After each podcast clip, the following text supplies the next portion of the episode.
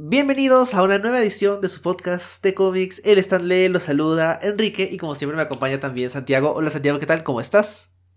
Hola Enrique, bien, este, bien, bien. He estado leyendo muchas cosas, pero ahora vamos a comentar lo más, no sé, irreverente que he estado leyendo. Cuéntanos qué vamos a comentar hoy día.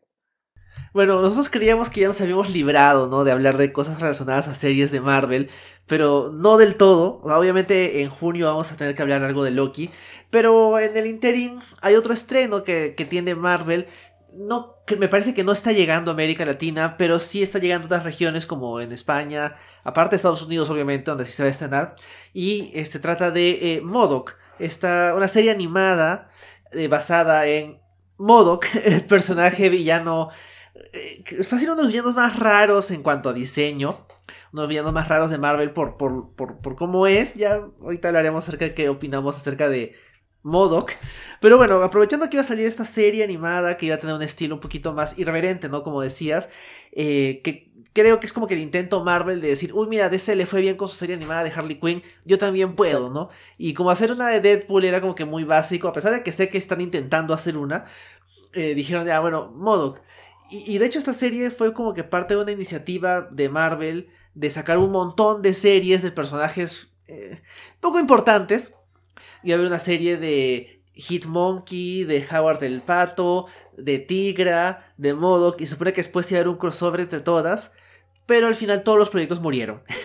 Salvo Modoc. Entonces, bueno, por algo habrá sobrevivido a esta purga que hizo Marvel de todos sus proyectos no Disney Plus. Así que bueno, eh, queríamos comentar algo que tuviera que ver con Modoc y Marvel nos lo puso fácil porque sacó una miniserie de cuatro números llamada Modoc Head Games que está escrita por eh, los creadores de la serie animada y de hecho por el actor de voz de, de Modoc en la serie animada, ¿no? Patton Oswalt, que es un comediante relativamente conocido.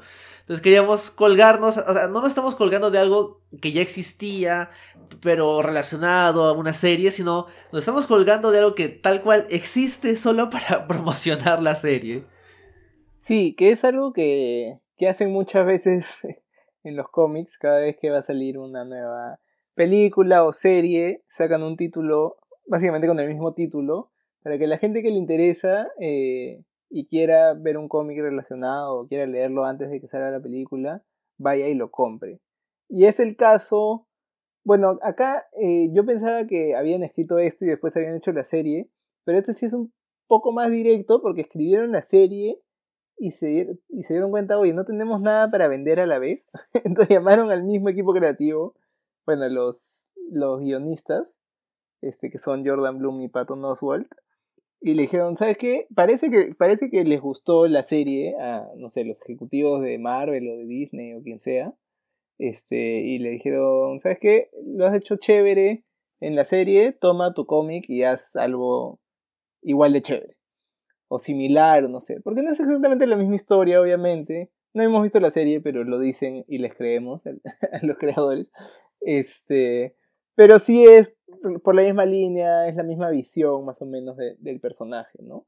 Entonces, bueno, es, eso es no, es, no es nada wow, ni la historia detrás de, del cómic, ni la historia del cómic en sí. Son, son cuatro números este, de una historia más o menos ligera para conocer al personaje sin que afecte nada en la continuidad de Marvel o, o que te te exija conocer algo del personaje previo, ni incluso que después de esto va a afectar a... Podría afectar, no sabemos, pero, pero no es como que un requisito que, que esto tiene que marcar un punto de inflexión para Modoc en lo que viene para el futuro, ¿no? Sí, o sea, digamos que el tono mismo de la serie, tanto la serie serie como la serie cómic que vamos a comentar ahora, es, ligero, ¿no? O sea, es como que chistosón. Hay por ahí algunas cosas que se supone que podrían generar impacto en la continuidad, pero si nunca se mencionan, yo no creo que haya nadie que sea como que súper hincha de Modoc que diga como que no, pero acá en Modoc Games dijeron esto sobre su backstory, entonces ¿cómo van a contradecirlo? O sea, de acá a 10 años dudo que eso pase o que a alguien le importe tanto. Pero bueno, o sea, de todos modos queríamos comentar esto, que, que como decías, ¿no? Si, si a Marvel le, le, ha dado las ganas de darle chance a Patton Oswald y a Jordan Bloom, que es el coautor y, y, el, el, showrunner de la serie animada, les han dado la chance de escribir este cómic, pensábamos, bueno, será por algo, ¿no? Vamos a ver qué tal les va en el cómic y cómo eso también nos puede dar un pequeño adelanto del humor, ¿no? Y el acercamiento al personaje que pueda tener la serie. Entonces eso lo podemos ver hacia el final. Creo que obviamente el equipo creativo, ya lo hemos mencionado, Patton Oswald y Jordan Bloom como, como escritores. Eh, viendo ahora, me sorprende que Patton Oswald tenga poco, pero algo de experiencia escribiendo cómics. Jordan Bloom nada. Pero bueno, obviamente Jordan Bloom no es un nadie, ¿no? El tipo ha sido, es un guionista con relativa experiencia en temas de, de comedia, ¿no? Sobre todo en Community, que es como que un, un, un buen CV. Claro.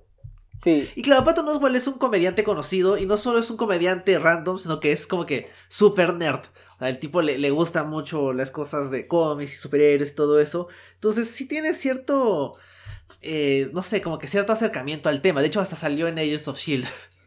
Yo no, no sabía, no, no, no sabía ni que había salido en Agents of Shield, primera noticia para mí, ni que era, ni que era un nerd, así, un fan de los cómics.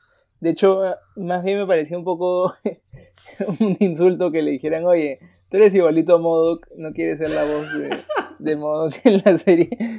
Este, por lo menos es animada. Eh, pero, pero resulta que sí, o sea, ahora revisando tiene un par de, de créditos en, en Marvel.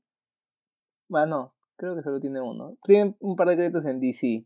Como, como historias cortas en, creo que no tiene ninguna serie en sí, pero ha sido guionista de, del cómic Bizarro World, de algún número o alguna parte de Dark Knights Met Death Metal, que bueno, que ya tiene 20.000 cómics bajo ese título, pero, pero igual.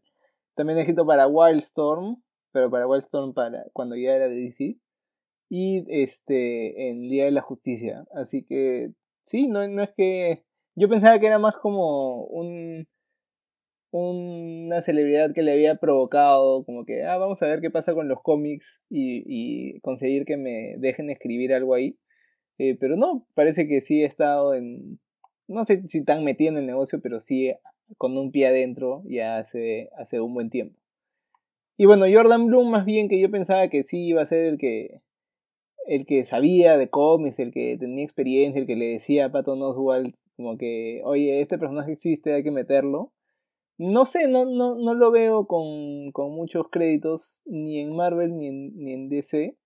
Más bien lo veo sí para, como, como decíamos, para televisión. Ha sido guionista de Community, ha sido guionista de American Dad. Entonces parece que ese es, es su fuerte. Y por otro lado está, bueno, en, del lado del artista está Scott Hepburn, que tampoco es una gran celebridad en, en cómics. Este, de hecho es uno de esos artistas que, que llaman eventualmente, como que cuando, cuando le falta llenar un número en una serie, lo llaman, porque tiene un, un estilo bastante, no sé, estándar de cómo son los cómics, cómo se ven los cómics hoy en día. No está mal, no es nada tampoco tan reconocible y con una visión propia, así que se entiende por eso. Este, tiene, tiene varios títulos en, en Marvel y en DC, pero como digo, en números sueltos, ¿no? La única serie que, que veo que ha sido el artista principal durante todo el tiempo es Revenge of the Cosmic Ghost Rider, que tampoco es que sea una serie como principal de, del universo de Marvel, pero, pero por lo menos es un título en sí mismo, ¿no? Sí, o sea, es como que es un artista de Marvel, es lo que podemos decir. Ya hablaremos del arte más adelante, pero es básicamente lo... Eh, eh, no es que sea como que un tipo así como que con nombre así súper conocido, que tampoco es una... tampoco es que queramos desmerecer su, su trabajo, ¿no? Porque de hecho, bueno, el arte está... Bueno, ya llegaremos al arte más adelante. Eh, creo que también, bueno, por el lado de los coloristas, el colorista es Carlos López, que ahorita no recuerdo, me, me, me, no sé si lo estoy confundiendo con otro artista con un nombre similar. Car Carlos que, Gómez. que, que eh, puede ser de Marvel. Sí. bueno. Que, claro, que escribió América, que ha estado, no, dibujando América Chávez. América, sí, este, exacto, sí. Entonces sí, yo, también me confundí. Es recontra, no sé, racista de nuestra parte, supongo. Pero, a pesar de que es como no es que, sean tan, difíciles, tan diferentes. Sí. Carlos y termina en, es. Pero, pero sí, no, es, es, es otra persona. Este es colorista, el otro es este dibujante. Sí, o sea, por lo que veo, eh, López tiene bastante trabajo como colorista, no solo en Marvel, sino también para otras editoriales, pero está ahí como que trabajando, ¿no? O sea, el tipo, por ejemplo, ha trabajado en, en, en de Marvel, está, va a trabajar en la, en la miniserie de Reptil de Marvel, está por ahí en otras editoriales, entonces como que está ahí, como que es un colorista eh, relativamente eh, actual, posicionado, y, y de ahí, bueno, por los demás créditos... Eh, no, nada más. las portadas, las. Sí. Ah. sí a decir. No, dime, Santiago. no, no, que falta ah, el de las portadas que, que no es este Scott Hepburn. O sea, es un, un pata, Cooley Hamner, que yo no lo conozco, pero que, ha dibujado las cuatro portadas de, del cómic. Y acá... Sí, creo que, o sea, Cooley, Cooley Hamner sí me parece un poquito más conocido. Sé que ha trabajado en varias cosas que he leído en algún momento. Y por acá creo, veo que es el artista de Red, este cómic de eh, Warren Ellis, que hicieron película, pero sé que ha tenido como que trabajo en distintas cosas de, de, las, de las dos editoriales grandes. Bueno, este, ya lo comentaremos después, pero eh, al, final en una como carta que ponen Jordan Bloom y Patton Oswalt le, le tiran flores a Curry Hamner. A mí no me parece que sea como para tirar pero bueno, ya, ya lo comentaremos. Sí. Pero sí, es, ese es el equipo creativo, es el mismo durante los cuatro números. Este, claro, no es tan difícil porque son solo cuatro. pero, pero sí, sí, o sea, si, si, si quieren conseguir el cómic, de hecho es un cómic de ahorita, no sé si comenzó en el 2021, no, en el 2020. Es un cómic del 2020, porque terminó ya este año. Este. Y bueno, tiene cuatro números. Eh, cada número. Bueno, parece que sí he leído bien en ventas, por lo menos, porque el número uno está agotado. La primera impresión del número uno está agotado. No han sacado una segunda impresión, me parece. No, sí han sacado. No, no han sacado. Han sacado variantes. Este, y las variantes no están agotadas. Este, pero bueno, igual cada cómic está 3 dólares, o sea, su precio normal. Eh, tanto en, en físico como en digital, en Comixology también están 3.99 cada uno. Y todavía no sale el TPB, eh, va a ser un TPB delgadito porque son solo 4 números. Ah, no, porque van a meter dos cosas más, eso, eso estaba viendo. El TPB está anunciado que va a costar 15 dólares eh, pero tiene dos historias más. Tiene modo Rain Delay One Shot, un, shot, one shot y Fall of the Hulks Modoc eh, del 2009 y el 2010. O sea, dos one shots que son, supongo que serán historias, bueno, son autoconclusivas de modo para, para rellenar el TPB y que no sea tan delgadito. Pero bueno, son 15 dólares, en digital va a estar 10.99 si quieren esperarse a eso. Este, porque si pagar, no sé, 3.99 el precio completo por cada uno sale un poco más caro y... o sea, no es, que, no es que se pierdan nada si, si, no lo leen. Pero, no, o sea, eso, eso suena feo. De hecho, el cómic me ha gustado más de lo que, de lo que parece ahora. Pero esas son las, las opciones para, para conseguirlo. Sí, y yo creo que eso hasta medio chistoso que tengan que rellenar el, el TPB con dos one shots que para empezar, uno es del 2009 y el otro es del 2010. O sea, hasta atrás que tienen que ir para poder encontrar con qué más rellenar. Pero claro, son dos, dos one shots chistosones. O sea, Rain Delay, yo sé que lo leí cuando salió. Es una especie de. No, no es exactamente un tie-in con Dark Rain. Es un acercamiento medio chistosón de Modoc teniendo planes para propios en el contexto del Dark Rain eh, en Marvel. Y el de Fall of the Hulks estaba relacionado a este mini evento Fall of the Hulks. Y también es chistosón, ¿no? Los dos son escritos y dibujados por Ryan Dunleavy. Que es chistoso, ¿no? Es un artista que, que apela hacia lo más gracioso. Es bueno. Me gusta su trabajo en Action Philosophers y Action Presidents. Y creo que ahorita está haciendo tenía una miniserie de historia de los cómics, ahorita está teniendo una de historia de la animación. Pero bueno, volviendo a, a Modoc, tal vez para antes de empezar a hablar acerca del cómic, Santiago, yo te quiero preguntar, ¿qué te parece Modoc? Que de hecho, no, no me acordaba, pero Modoc es una creación de Jack Kirby y Stan Lee, o sea, no es una cosa rara que, salió en los noventas, ¿no? O sea, el tipo es... Es tan, es súper clásico, o sea, él fue creado en el 67. Sí, yo, yo no sabía, la verdad, este, también lo leí en, en esas palabras al final de los, de los guionistas. Este, sí, bueno, sí, sí parece algo creado por Jack Kirby, pero, pero bueno, a mí la verdad es que Mog nunca me ha interesado en lo más mínimo. Desde la apariencia, el nombre, desde que es un villano de los Avengers, y a mí los, los Avengers por mucho tiempo no me han importado mucho. Entonces como que simplemente sentía que era algo que, debe estar ahí y lo usan cuando, cuando quieren un villano. Pero es, o sea, es literalmente una máquina creada para matar. Eso es, algo así son las siglas que componen su nombre. Entonces, es una máquina, no es, tampoco es que tenga mucha profundidad al personaje, motivaciones y sentimientos. Y es bien feo a la vista. Entonces, no sé, cuando cuando anunciaron la serie, dije, wow, esto no me interesa para nada. Pero después de ver el tráiler, ya viendo que, que, el tono era más de comedia, de, de, burla del personaje, un poco, sí lo sentí como tú dices, este, imitación de lo que están haciendo con, con Harley Quinn, de lo que han hecho con Harley Quinn en, en, DC, que es como un villano secundario, este, que da risa, entonces como potencian eso para que dé más risa. Y sí, el, el, el tráiler me, me animó un poco más a de repente no seguir la serie, pero, pero si la encuentro por ahí verla. Y este cómic, eh, de hecho tampoco me interesaba leerlo por lo mismo, modo que no me interesa en lo más mínimo, pero viendo un poco que era el, eh, el equipo creativo de la serie y que iba a ir por ahí, entonces sabía que el tono iba a ser similar, dije bueno, vamos a darle una oportunidad pero así modo como personaje, no... La verdad es que no, no siento que el mundo pierda nada si no existe el personaje de modo. Eh, ¿a, ti, ¿A ti te gusta el personaje de modo? Que es algo así que... Mm, la verdad es que modo me...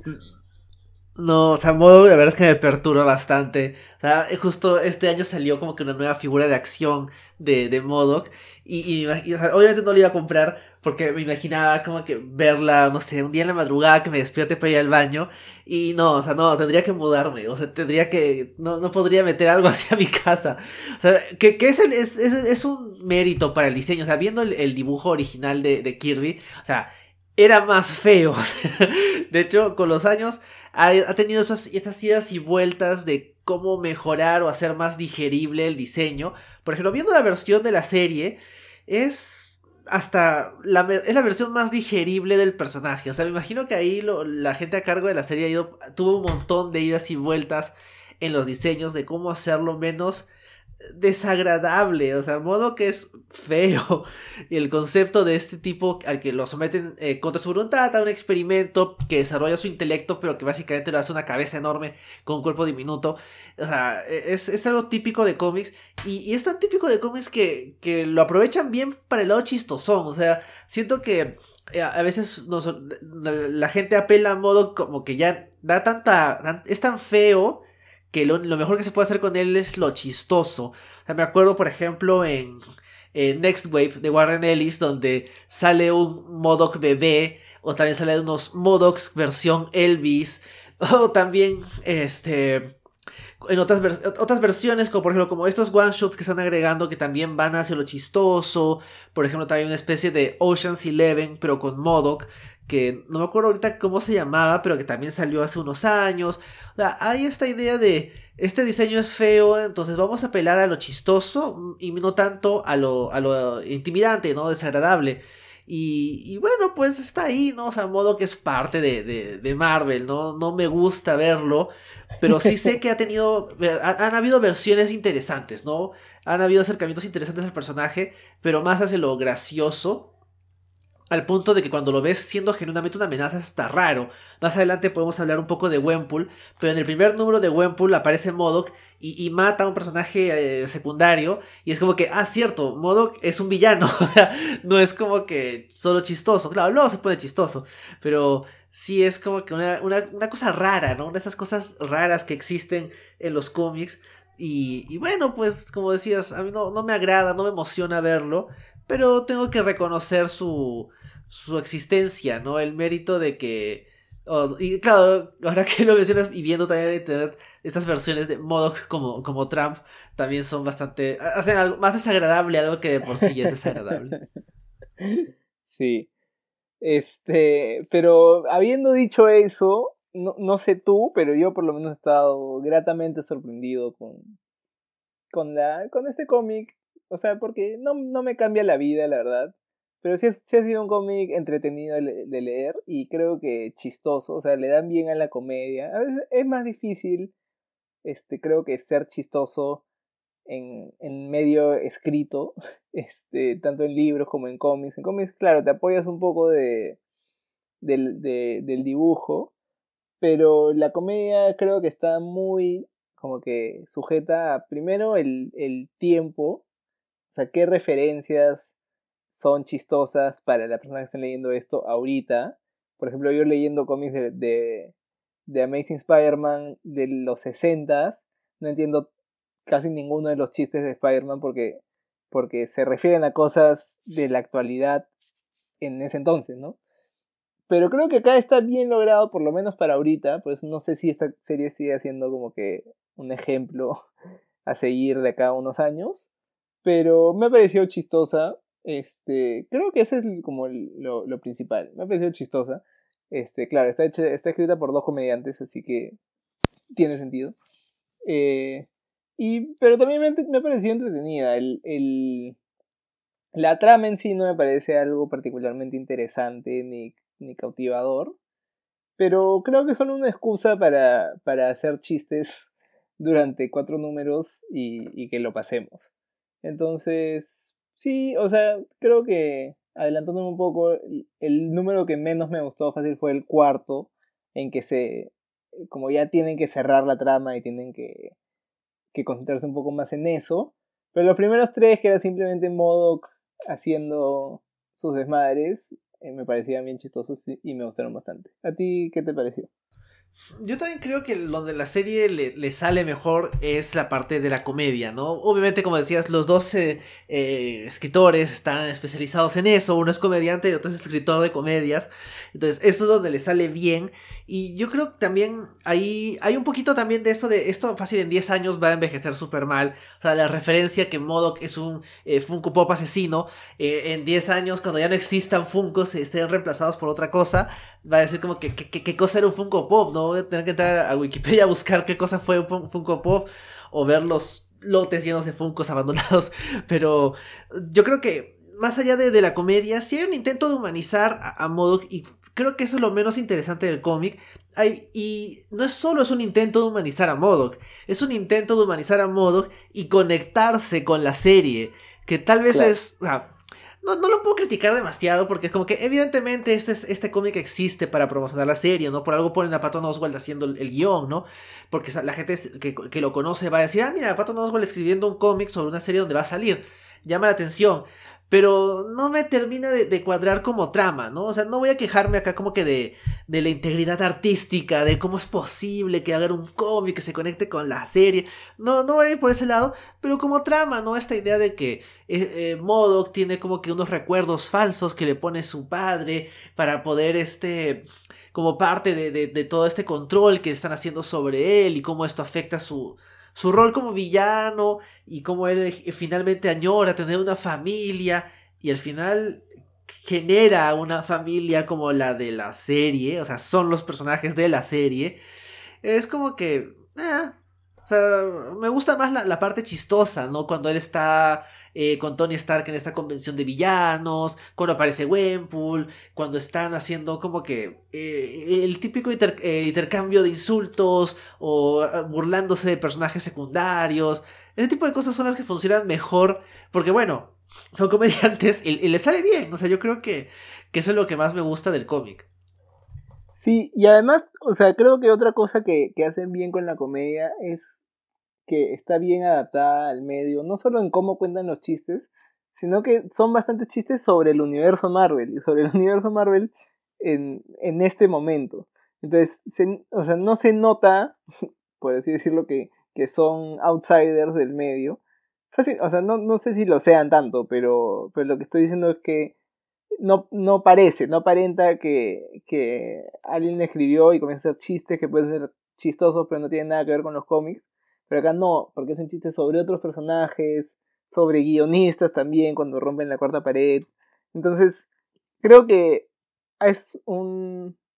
es algo chistoso, interesante, ameno para lectores de cómics. No sé si, si le recomiendo esto a alguien que no lea cómics porque es una serie chistosa, le vaya a parecer tan chistoso, sino es como que hecho para los lectores de cómics. Y creo que lo, logra bien, así que eso también es, es un mérito. Y como dices, lo de la trama y este, este plot twist que ya, pucha, después de, de, Star Wars y todas las veces que lo han hecho que el, el villano es su padre, me parece un poco trillado y ya como que, ah, no, La verdad es que no me suma nada más, más allá de, o sea, más que lo que me resta. Entonces sí, la trama es, no sé, lo, lo menos logrado del cómic, creo. Y de hecho esto que, que dices de cómo el cómic termina creando a la familia este, que va a salir en la serie, eso yo, por ejemplo, no lo entendí. No entendí cómo hizo eso este, cómo borró a su papá de la existencia y, y todo eso. Pero tampoco me quedé con la duda. O sea, dije, oye, pero eh, ¿cuál es el sentido detrás de esto? ¿Cómo haces? Porque obviamente no se trata de eso, no, es ciencia ficción que tienen que justificarte cómo hacen las cosas. Pero es como que terminó así y dije, ah, ya, y, y, y no me detuve a ni a pensarlo, ni a descifrarlo, ni a regresar a leer un poco más atrás para entenderlo. Simplemente vi que había creado un montón de, de modos alternativos y, y esta familia que veíamos en sus recuerdos y la que vamos a ver en la serie. Pero, pero sí, o sea, la, la historia en sí de Modoc buscando una familia eh, no me no, no conectó tanto conmigo. Yo también siento que todo el tema de modo como familia y todo esto de traerlos al universo de verdad, por así decirlo, no, no termina de funcionar. Como dices, hay una explicación muy vaga, ¿no? Creo que utiliza este superadaptoides para convertir a. para generar esa familia. Y luego hay unos mini modocs y atacando al consejo de AIM. Pero eh, es como que no sé, eso se siente lo más flojo, ¿no? Lo, más divertido es cuando eh, genuinamente hay chistes. O sea, toda la parte de, de la trama. O sea, primero este misterio, ¿no? De por qué modo que está teniendo estas, estos flashes, ¿no? De una familia que claramente en, los cómics nunca ha tenido. ¿Y por qué está pasando esto? Ah, bueno, hay una explicación, pero la vemos, creo que en el cuarto número es cuando se encuentra con su padre. Que era. Eso sí es un retcon, porque creo que no, no había habido una mención previa a que el padre de modo que estuviera involucrado en, lo, en el experimento que lo convirtió en lo que es, ¿no? Entonces yo creo que ese tipo de, cosas se siente por un lado innecesarias y por otro lado no, no, no me ayudan, ¿no? Yo no, esto no me La intención del cómic es humanizar a modo, no, la intención del, cómic es ser un tie para la serie y ser chistoso. Si, es, esto va a ser un avance de cómo va a ser el humor de la serie, ah, genial. O sea, vale la pena. Pero si esto va a ser un avance de cómo la serie va a intentar humanizar a modo, que es como que ah, esto va a ser aburrido. Y, yo creo que eso es, tal vez adelantándome un poco a la serie, no la he visto, obviamente, pero creo que es una de las cosas que menos me gusta, por ejemplo, de la serie animada de Harley Quinn. Cuando se enfoca en lo chistoso, genial, pero cuando es la trama de Harley tratando de vengarse de la Liga de la, del, Mal y unirse a ellos, es como que, ah, no, yo quiero ver chistes, quiero ver a King Shark siendo chistoso, ¿no? Entonces, eh, es, ese es el, el, problema, ¿no? Creo que es algo típico de, de la comedia en, en cómics de superhéroes, o sea, qué tanto balanceas la trama con lo chistoso por ejemplo, eh, que es algo que es con lo que siempre sufre Deadpool, ¿no? O sea, Deadpool siempre tiene cómics que son cómics, ¿no? O sea, historias de Deadpool peleando con villanos, pero tienen que ser chistosos, porque es Deadpool. Entonces, ahí siempre hay un problema, hay un balance muy complicado.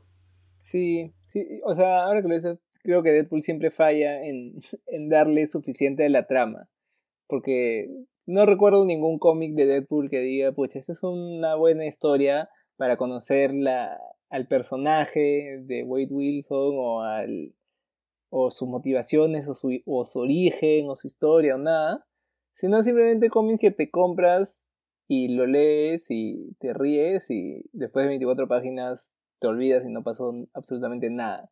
Entonces, yo por ejemplo no tengo en mi colección cómics de Deadpool más allá de los que me compro porque, porque son una portada especial o algo. Pero, pero sí, pues creo que ese es un, gran reto.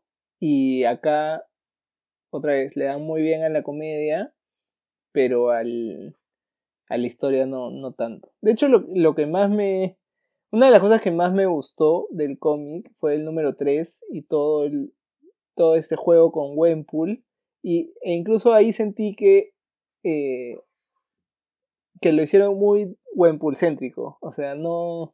Ya me olvidaba que era el, el cómic de Modo. Entonces ahí lo sentía más un cómic de Wenpool en que, en que Modo es el villano, porque lo vemos mucho más desde su punto de vista.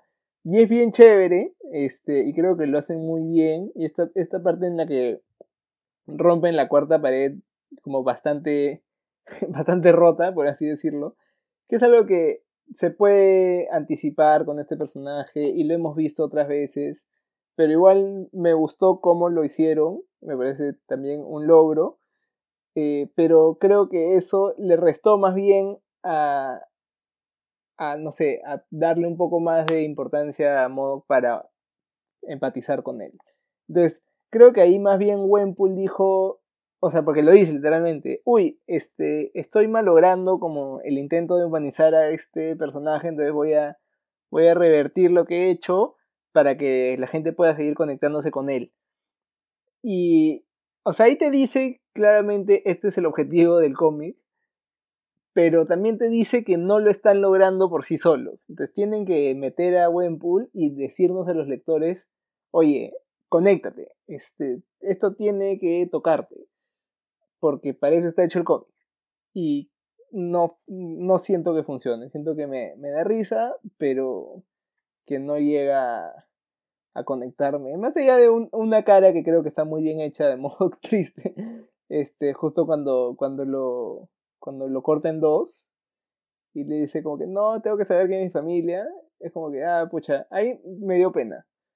Pero de ahí, y es más, después cuando dicen que esa familia nunca existió, me desconecta más todavía. O sea, si hubiera existido en algún momento y su papá lo hubiera borrado de su memoria y la familia está por ahí esperándolo, olvidada o muerta, creo que me daría más pena. Pero que nunca haya existido y, y de pronto él hace que ven que exista, este, más bien creo que hace lo contrario que, que, que lo que pretende que es que me que me conecte.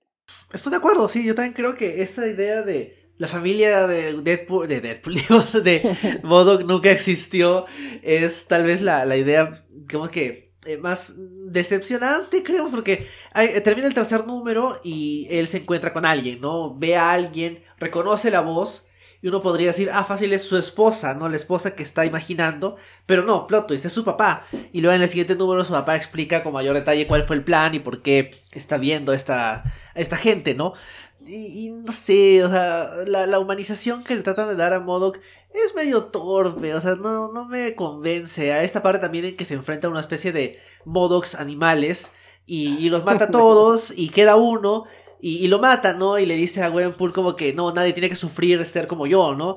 Y es como que, o sea, esto sale, se siente del salido de la nada, ¿no? Porque dos páginas atrás estaba Gwenpool diciéndole al lector, oye, corta tu cómic porque no podemos dejar que, que muera este modo que en el cómic, ¿no? O sea, lo, lo más creativo del cómic este, precede lo más cliché, ¿no? De, del tipo eh, monstruoso, por así decirlo, que dice como que no, no, nadie más tiene que sufrir lo que sufro yo.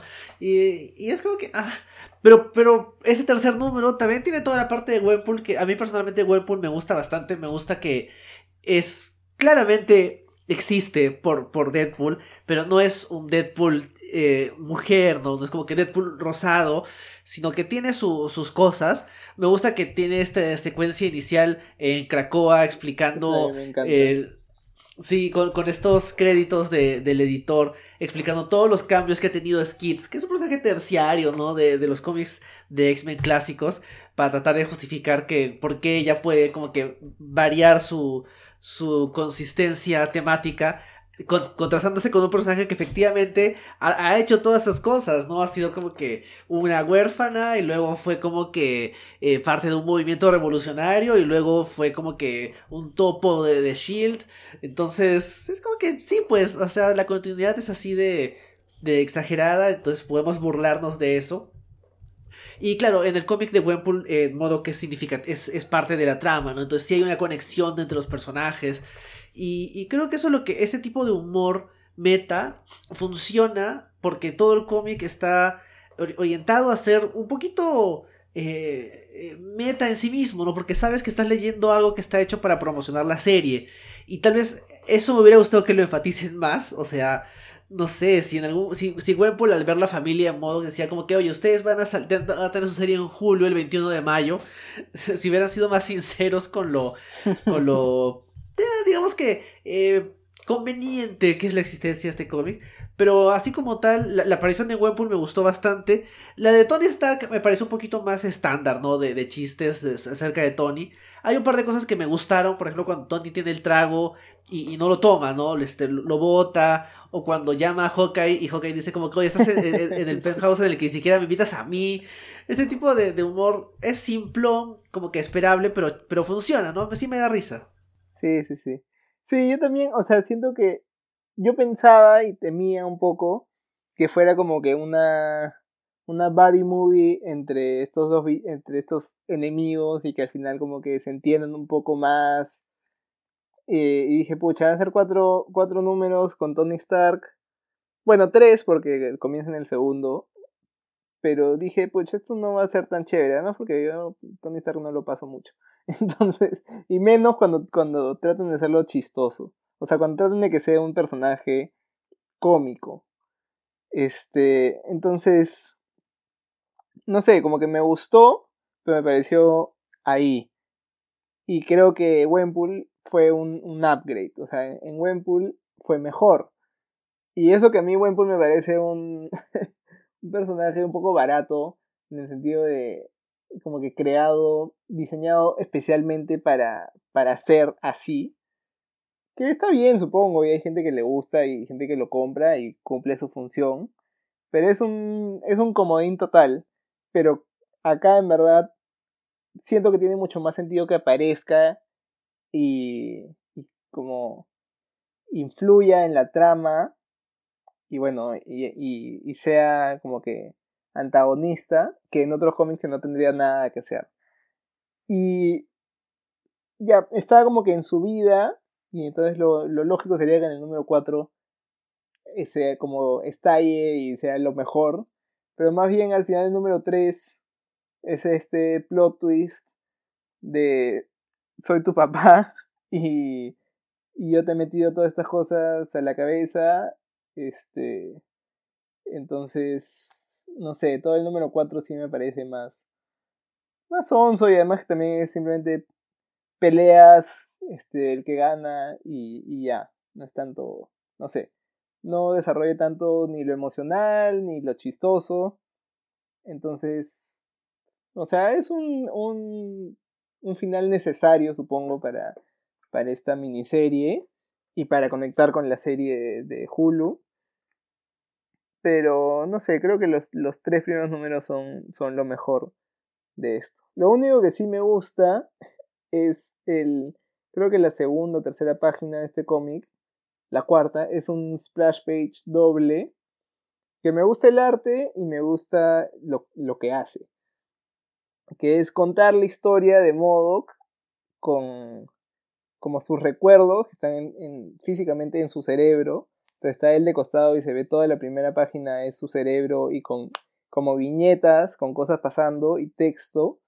Y la segunda página es como que ya más su cara sufriendo. Y eso me pareció mucho mejor que, por ejemplo, otros cómics en que, por ejemplo, en, Spider-Man siempre, siempre, siempre recuerdan el, el Amazing Fantasy XV el origen de Spider-Man y te tratan de contar todo ese cómic de 24 páginas en una, y ni siquiera, nunca logran hacerlo en una, siempre se demoran como 5 páginas que podrían ser de, de historia. Y yo que he leído tantas veces eso, porque lo hacen literalmente cada 50 números, creo, es como que ya estoy harto y me quiero saltar eso nomás.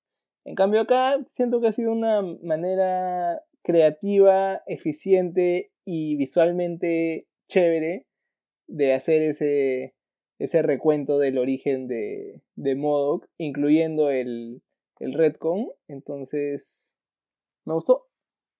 Sí, de hecho, viendo, viendo las imágenes ahí, bueno, claro, son algunas imágenes genéricas de superhéroes, no sale Iron Man, Capitán América, Gwenpool, este Hulk, pero como que el, el, resto son como que un poquito de flashback, un poquito de Redcon, pero artísticamente se ve bien, ¿no? Porque se ve o sea, para empezar, no conocemos con tanto detalle a Modoc. O sea, yo sé que era un, tipo que trabajaba para IM, le hicieron ese experimento y, bueno, pues se volvió Modoc.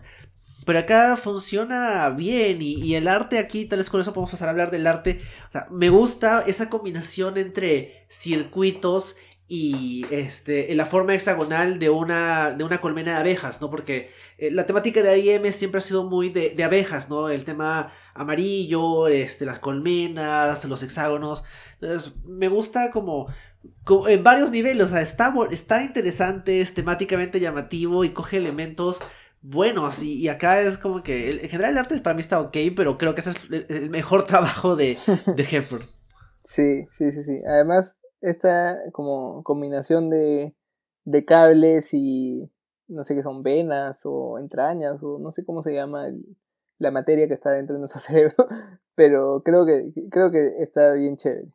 Este, más allá de eso, el arte en verdad a mí me, me gustó, no me pareció nada wow, pero es más, siento que está mejor que muchos artistas de cómics principales. O sea, yo no entiendo por qué no voy, a, no voy a caer en lo que caen en todos los podcasts de, de Rajardo, ya saben quién. Pero no entiendo por qué ponen a algunos artistas que no son tan buenos, que no tienen un, un estilo este, reconocible o incluso bonito, estético, en cómics como grandes, cuando este Scott Hepburn es totalmente capaz de, de hacer un, o sea, de dibujar un cómic bien. Y digo bien porque tiene un buen manejo de, no sé, de proporciones, de expresiones, de, este, ¿cómo, no sé, de, de, cómo se mueve el cuerpo, de anatomía. Entonces, en verdad me, me, parece como que un arte bien logrado. De ahí a que sea un arte eh, sobresaliente, creo que le falta un poco. De hecho, creo que por eso es que es un, un, artista al que llaman cuando tienen que llenar un hueco. Este, es porque es el, es el estándar de, de un artista decente. Este, y, y supongo que todavía no es muy caro. Entonces, lo contratan por eso. Pero más allá de eso, y no sé, por ejemplo, en, en esta escena de, de Wempool, cuando rompe la cuarta pared y se pone a, a recortar y dibujar sobre el cómic. Ahí siento que, no sé si se esforzó mucho más, pero ahí Wenpool se ve mucho mejor de lo que se ve en, en el resto del cómic. Ella y también un poco Modoc. Es un, es un estilo un poco diferente, como con más como con más trazo de lápiz así, pero, pero se ve bien chévere. Y es, son dos páginas nomás. Eh, y bueno, no sé si esto califica tanto como arte o también arte y, guion, pero justo esa parte me pareció muy bien lograda porque antes de eso nos ponen unas líneas punteadas para recortar esa página y que, no, y que nunca haya pasado. Y yo no me di cuenta de las líneas punteadas. Recién me di cuenta cuando, cuando las menciona. O sea, cuando al final de esa segunda página con líneas punteadas baja del, de, la, de la viñeta y se pone en el fondo blanco. Siento que es como cuando hacen en la. En, en, no sé, en el cine o en las series antiguas que, que ves los fotogramas de película y cómo se, se van más allá del fotograma o salen hacia la derecha o hacia la izquierda. Acá creo que está más como mejor en, en el lenguaje de cómic. Y además en esta en esta secuencia no hay viñetas, es todo, todo en blanco, no hay división. Y me parece que se ve muy bien en arte y me parece que también como que aporta bastante en, en historia. O no sé si en historia, pero en narrativa por lo menos. Así que sí, eso, eso me gustó bastante también. De ahí el, el arte me parece bueno. Como ok. Sí, yo también creo que cuando está en esa secuencia de, Gwenpool es donde el arte también tiene otra buena chance de, de, trabajar bien con este guion, ¿no? Porque esta es la parte tal vez más, más rara de, la, del cómic. Pero el resto de los números está ok, o sea, me parece que funciona. No, no reclamaría como que pongan un mejor artista o le han puesto un artista que nadie conoce a estos, estos escritores. A veces se nota cuando ponen un artista ahí nomás a ciertos cómics y sientes que es una mala señal.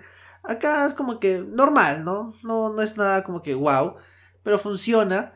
Y él también me ayuda bastante los colores. Creo que el colorista hace un buen trabajo en el cómic. O sea, de hecho sí, sí ayuda a que se note más el estilo eh, medio wacky, ¿no? O sea, obviamente el cómic es chistosón, entonces está un colorista, en este caso Carlos López, que hace un, un trabajo que llama la atención, ¿no? O sea, es bastante eh, colorido cuando corresponde, pero en general se notan los colores. Sobre todo, o es colorido, ¿no? Su, su silla es amarilla, tiene sus guantes, sus botas, y sus rayos púrpura. Entonces tiene que llamar la atención y me parece que funciona, o sea, funciona para hacer este cómic un poquito más llamativo.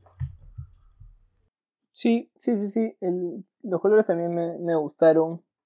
Eh, cuando, o sea, Modoc de, por sí tiene estos colores morados, amarillos, que son bastante resaltantes. Y Wempool es rosada. Entonces tenía que ser algo bien colorido. Y, creo que el colorista sí le ha dado ese tono a, todo el cómic. Entonces, también, también me gusta. Y sobre las portadas, Santiago, ¿qué te parecieron? Pues las portadas me parecen lo más bajo de todo el cómic. O sea, es más, estaba pensando en qué voy a poner, eh, qué vamos a poner en el, en el post de Instagram cuando publiquemos este podcast. Y todas las portadas, o sea, más allá del estilo, me parecen bien genéricas. Es la cabeza de Modoc. Entonces, la primera es la cabeza de Modoc contra un montón de, supongo que son agentes de AIM. La segunda es la cabeza de Modoc. Bueno, la cabeza, digo la cabeza de Modoc porque Modoc es una cabeza flotante con dos bracitos y piernecitas chiquititas con Iron Man en una pose ya chistosa, pero tampoco me dice nada más allá de, ah, mira, en este cómic va a salir Iron Man. La tercera es la cabeza de, ah, no, es claro, la cabeza de Mock y Gwenpool con una batidora batiendo el cerebro. es la más, supongo que ingeniosa, pero tampoco me parece una portada wow. Y la número 4 es Modoc, este, con un cartero, no sé, con un maniquí tratando de pegarle. Entonces, no, no sé, no, las, las portadas en verdad me parecen totalmente olvidables, regulares y, o sea, creo que es lo contrario a lo que suele pasar, que es que le pagan a un artista más chévere para que haga las portadas, para que compres el cómic y después, cuando ya lo compraste, lo abres y dices, oye, esto no es lo que yo me esperaba, yo me esperaba el arte que está en la portada. pero acá siento que es al revés. Siento que me gusta más el arte de Hepburn e incluso algunos splash pages de, de Hepburn que las de las del artista de portada que Cully Hamner creo que se llama. Bueno, me parece normal. Acá el Jordan Bloom y Pato Oswald dicen que legendario, Cully Hamner, que han hecho unas portadas alucinantes y no sé qué, pero a mí las portadas me parecen totalmente normales. Sí, yo también creo que las portadas son lo más flojo del cómic. O sea, son, son poco memorables. O sea, más allá de que, de que sean feas o no. yo veo la primera, la portada del número uno y, yo no siento que aquí está el... Es un cómic chistosón acerca de modo. O sea, modo que se ve intimidante. Hay unos agentes de AIM ahí. Claro, las sombras. La segunda portada es como que... Mira, acá sale Tony Stark. Ese es el, objetivo de la portada. Y la tercera es como que un poquito más ingeniosa. Claro, Gwenpool no es tan conocida como Iron Man, entonces yo entiendo que va, va apela a quienes conocen a Gwenpool, les ha gustado y dicen, ah, bueno, fácil le doy una chance a esto. Y la cuarta es mala, o sea, eh, o sea no me dice nada, son los superadaptoides peleando con Modok y, y es como que, que este es su gran final, o sea, nada, o sea por último, ponías a la familia de, la serie, ¿no? O sea, siento que. yo sé que, que Hammer tiene su, tiene su prestigio, ¿no? Tiene un montón de, trabajo en cómics y, eso, pero.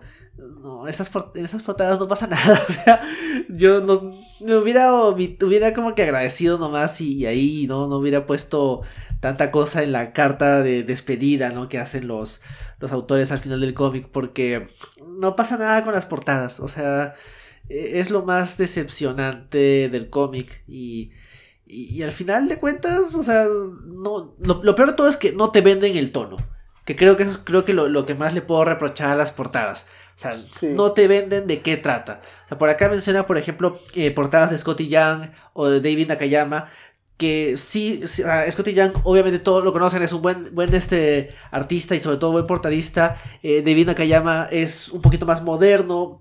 Creo que ha trabajado sobre todo haciendo arte para los este, portadas alternas o para los juguetes de Marvel, pero es, es, divertido su trabajo. Y acá me hubiera gustado, hubiera preferido esas variantes antes que las versiones que finalmente tuvimos. Sí, o sea, la Scotty Young, por, ejemplo, acá... Sigue, sigue. Creo que estamos viendo ambos la de Scotty Jack de modo este tiernito. Claro. Y esa va mucho más con el con el tono de, del cómic, creo. A mí Scotty Young la verdad es que no me, no me gusta mucho. O sea, me gusta su estilo, por ejemplo, en I Hate Fairyland me parece bravazo. Pero no me gustan sus, sus cabezones ni sus bebés. O sea, los, los personajes bebés de Marvel me parecen una soncera horrible. Y todas sus portadas así, este, me parecen un... Bueno, para los que le gusta coleccionar eso, chévere, pero para el resto me parece que nunca compraría una portada así. Pero Scotty Young es bien, bien, bien caricaturesco y, y como dice, tira bastante hacia lo, lo tierno. Entonces, esta portada de modo con un bebé con una cabeza gigante y la mano chiquita, bueno, como es, como es pero más chistoso y que te digas, ay, qué lindo modo que, y qué chistoso, funciona mucho mejor con, con el cómic que la primera portada, la regular. Y lo que iba a decir es que, por ejemplo, hay una portada de Doali, o no sé cómo se, se dirá su, su, nombre, ni si es su nombre, pero que es un pata que es un genio que hace pósters para películas y hace portadas variantes para para cómics y para videojuegos y, es tiene un estilo bien bien bien chévere y a mí me encanta. Cada cosa que suelta me encanta.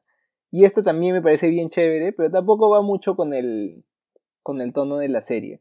Es más como ah que, que ahí dices oye qué chévere este personaje que no es para nada chévere.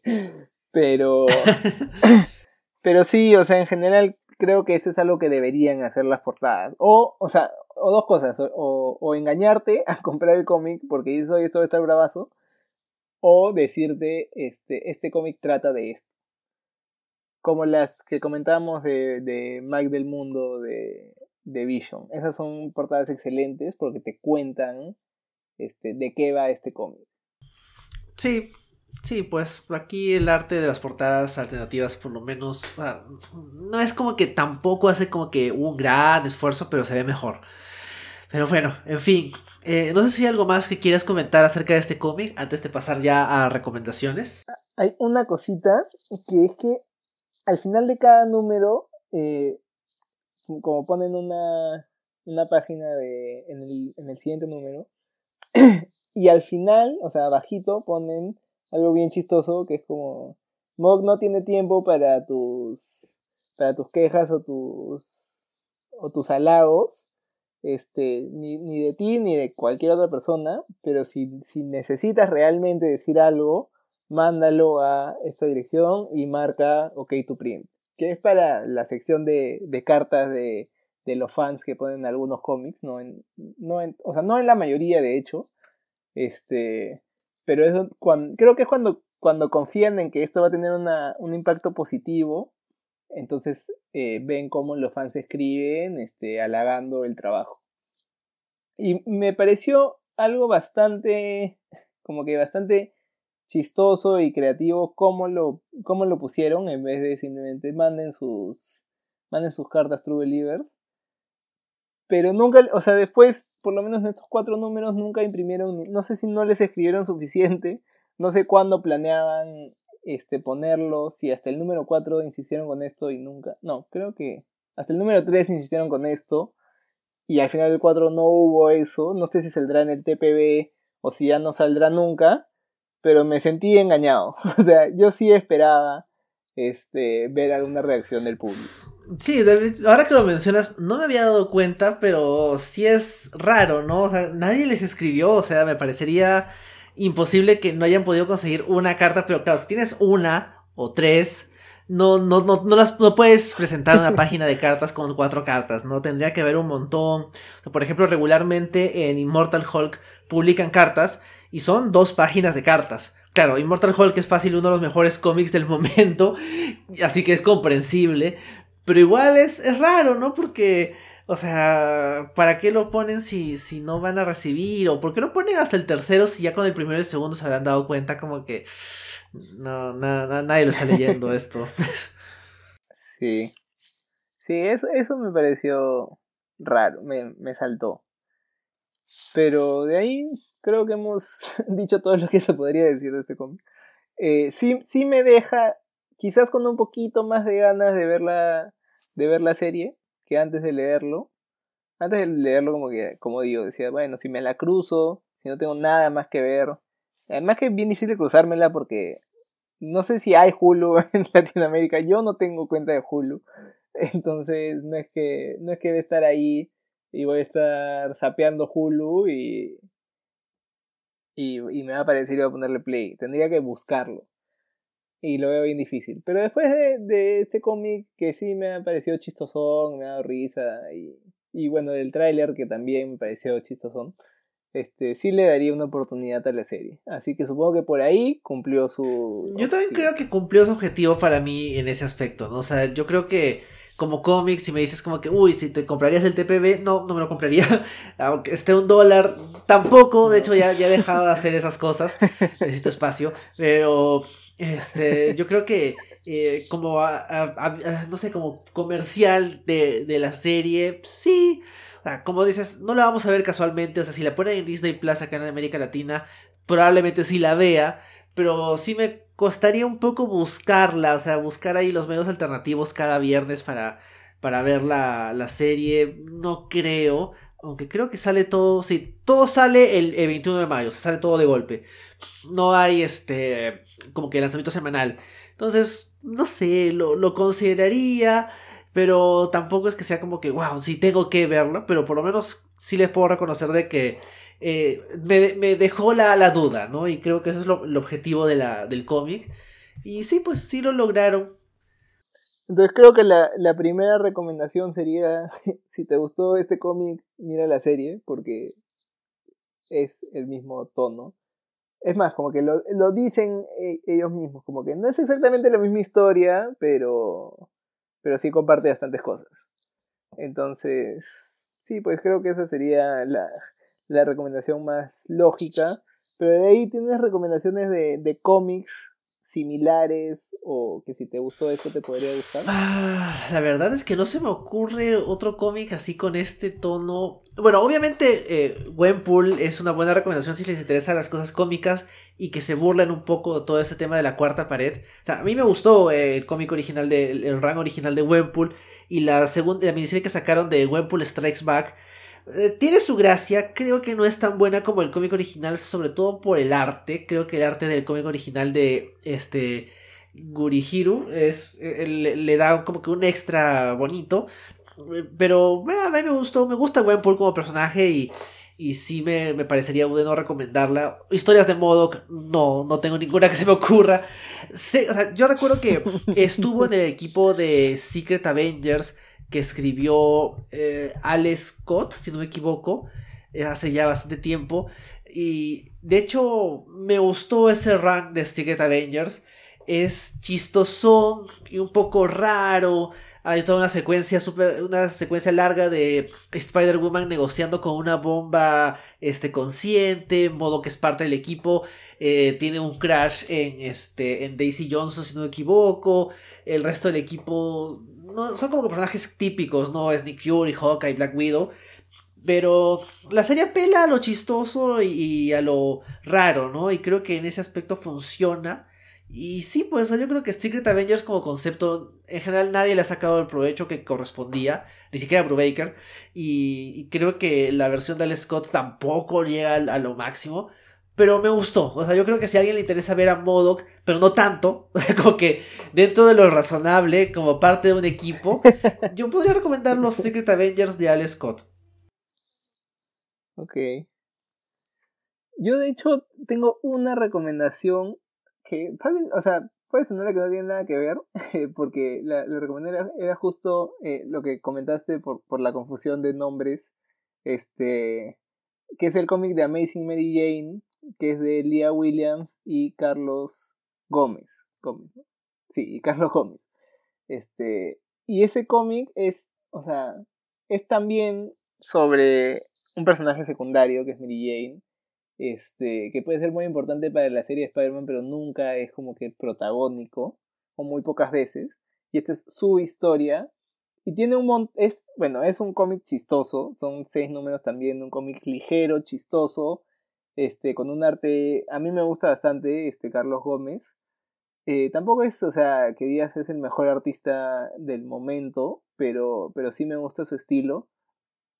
Y ese cómic es como que también tiene estos juegos de hacer chistes sobre otros personajes de Marvel, que aparezcan personajes secundarios o, incluso terciarios o nada importantes, este, y simplemente todo el tono sea chistoso. Eh, y bueno, también es un poco eh, la, la historia, un poco spoiler, no tanto en verdad, porque de eso se trata, es que Mary Jane está, se va a grabar una película y el director es Misterio y Misterio quiere contar su, su, su, historia de vida desde su punto de vista. Entonces también es un poco este, de tener este coprotagonista que es un villano, pero lo están humanizando este, de, de una manera chistosa. Y bueno, son seis números, se leen al toque, el, como digo, eh, el, la comedia la logran bien, el arte también. Lo único malo, único malo de ese cómic es que todas las portadas son de, Humberto Ramos. Pero más allá de eso, que en verdad también siento que le resta el cómic. Eh, pero más allá de eso, en verdad el cómic sí, sí lo recomiendo.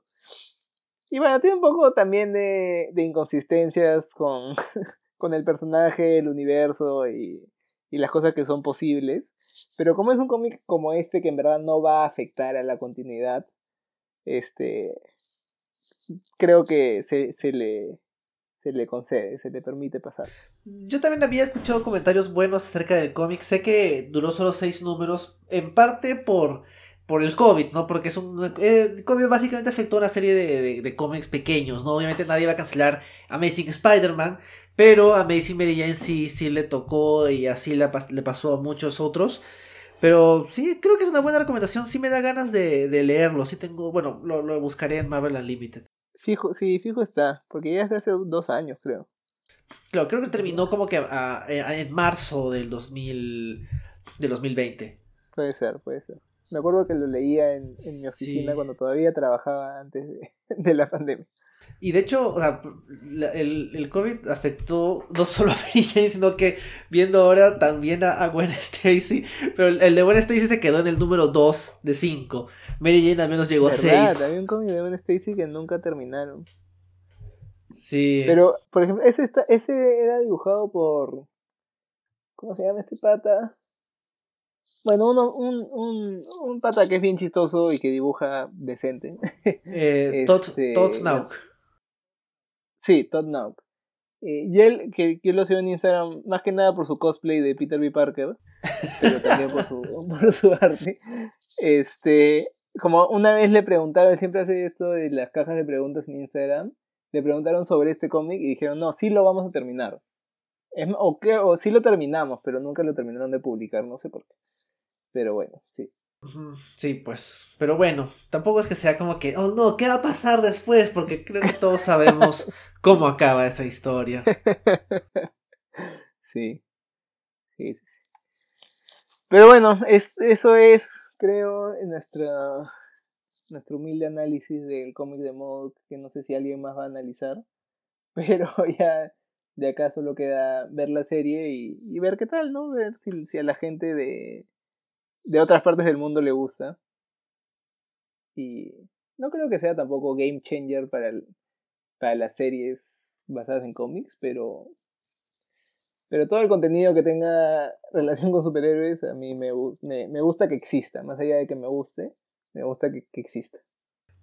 Yo también creo eso, o sea, no es que tal vez ni lo veo, pero bueno, si es que existe y tiene su audiencia, genial, ¿no? O sea, como las series de la CW, ¿no? Como que no las voy a ver, pero si hay gente que le encanta Legends of Tomorrow, bien por ellos, disfrutan su vida. Eh, yo estaré viendo otras cosas, pero genial con ustedes. Sí, sí, sí, exacto. Y bueno, creo que con eso ya podemos despedirnos. Como siempre pueden encontrar el podcast en Spotify, Evox, Anchor, Google Podcast y Apple Podcast como el Stanley. Nos pueden encontrar en Instagram como el Stanley Podcast. Y ahí pueden ver lo que vayamos comentando y lo que vaya a venir. Eh, de ahora no sabemos qué toca, pero de todos modos en, junio estaremos de regreso para seguir hablando de algo que tenga que ver con una serie de Marvel. Sí, sí, seguro, ¿no? pero, pero bueno, sí, creo que creo que mayo ha sido un poco más difícil de escoger, este, porque Jupiter Legacy así no teníamos muchas ganas de comentar. Yo no le he visto, he visto la mitad del primer capítulo, y, y, esta tampoco la iba a ver, pero creo, creo, que junio y julio ya va a comenzar a activarse un poco más el contenido audiovisual relacionado a los cómics, así que fijo estaremos comentando algo de interés. Exacto. sí, tocará algo, algo que, que, más gente va a ver, ¿no? O sea, de todos modos, cuando hablemos de Loki o de Black Widow, son cosas que más gente va a ver eh, cuando toque Suicide Squad, para no dejar fuera los temas de DC. Pero en fin, con eso creo que ya nos podemos despedir. Eso sería todo por esta edición. Muchas gracias, Santiago. Gracias, Enrique. Y hablamos en dos semanas. Nos vemos. Chao.